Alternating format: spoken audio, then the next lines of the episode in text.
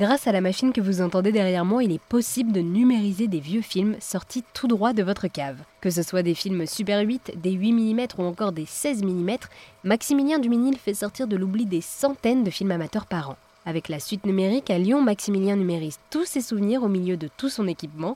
Il est directeur de production et il nous explique comment est-ce qu'il fait pour numériser ses vieux films amateurs. Oui, alors c'est vrai que pour numériser les films, c'est du matériel très spécifique. Les scanners que nous utilisons aujourd'hui sont des scanners qui sont faits à la pièce, à la demande, et qui sont vraiment dédiés à ce type d'archives. Il faut savoir que pour les films, du coup, c'est une numérisation image par image, vu qu'on est vraiment dans un procédé photographique où vous avez un certain nombre d'images par seconde.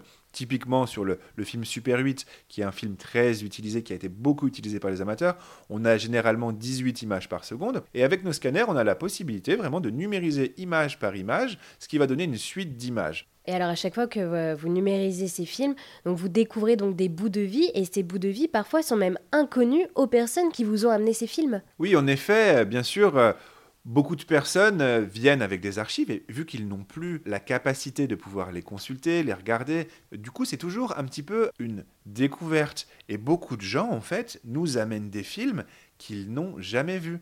Et en fait sur ces films-là, eh ben, ils vont retrouver souvent hein, leurs parents, leurs grands-parents et peut-être même eux étant petits. Et du coup, c'est toujours très émouvant.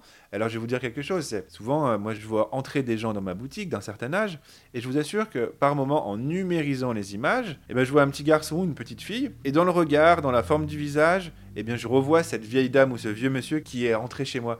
Et je vous assure que c'est extrêmement émouvant, touchant, et ce travail-là m'amène à penser et à concevoir la nostalgie d'une certaine manière.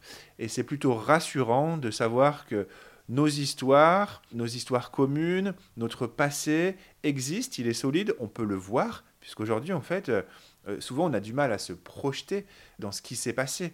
Mais je vous assure qu'en regardant ces films, on peut voir. Et ces gens d'il y a 50, 60, 70 ans, 80 ans sont exactement les mêmes que nous sommes aujourd'hui. Et alors, comment est-ce que vous faites lorsque les films, le support est trop abîmé pour en faire quelque chose?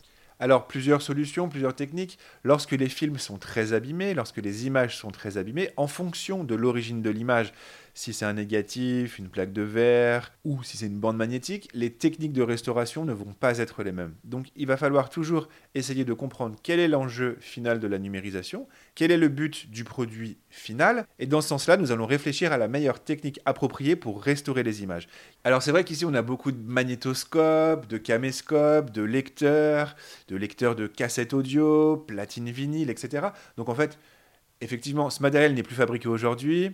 Euh, donc moi, je suis un grand chineur, je suis toujours là en train de chercher du vieux matériel, d'essayer de discuter avec des gens qui sont en capacité de le réparer, etc.